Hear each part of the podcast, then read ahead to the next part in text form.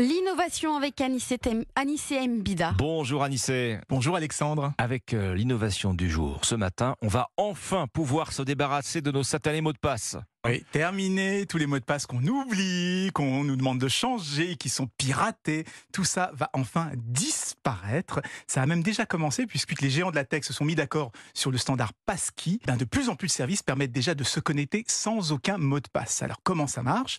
Eh bien, quand on arrive sur un site, on donne juste son nom d'utilisateur et au lieu de taper son mot de passe, on scanne le QR code qui s'affiche juste à côté avec son téléphone. Ensuite, on valide son identité avec son empreinte digitale, son visage ou un code, tout ce qu'on utilise habituellement euh, pour déverrouiller son mobile. Et hop, on se retrouve connecté. Aucun mot de passe à retenir ou à taper. C'est le téléphone qui sert en quelque sorte de clé pour valider la connexion. Hmm, bon, alors d'accord, mais il se passe quoi euh, si, euh, par exemple, on vole le téléphone? Est-ce qu'on vole aussi la clé en même temps que tous nos comptes Internet? Non, c'est pas aussi simple que ça. Vous savez que les téléphones sont, très sécurisés aujourd'hui.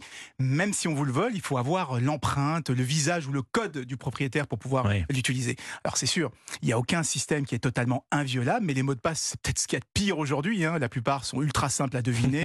les pirates nous envoient des faux mails ou des faux SMS pour nous pousser à les révéler. Donc euh, s'en débarrasser, c'est non seulement un moyen de nous simplifier la vie, mais aussi de regagner en sécurité, puisqu'il n'y aura plus de mots de passe qui circulent sur les réseaux, donc plus rien à intercepter pour les voleurs. Ah, le problème, c'est comment euh, on bascule du système actuel à un système sans mot de passe. C'est pas en un claquement de doigts quand même.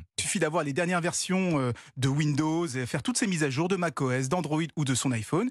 Évidemment, il faut aussi que les sites et les applications se mettent à jour pour utiliser ce fameux standard Passkey.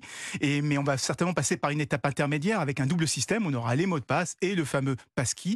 Mais comme il s'agit d'un standard qui est accepté par tous, eh bien à terme, on ne devrait plus avoir du tout de mot de passe sur Internet. On vit peut-être une des dernières journées du mot de passe et c'est tant mieux. L'innovation revient demain dans Europe 1 matin. Merci euh, Anissa Mbida et après le journal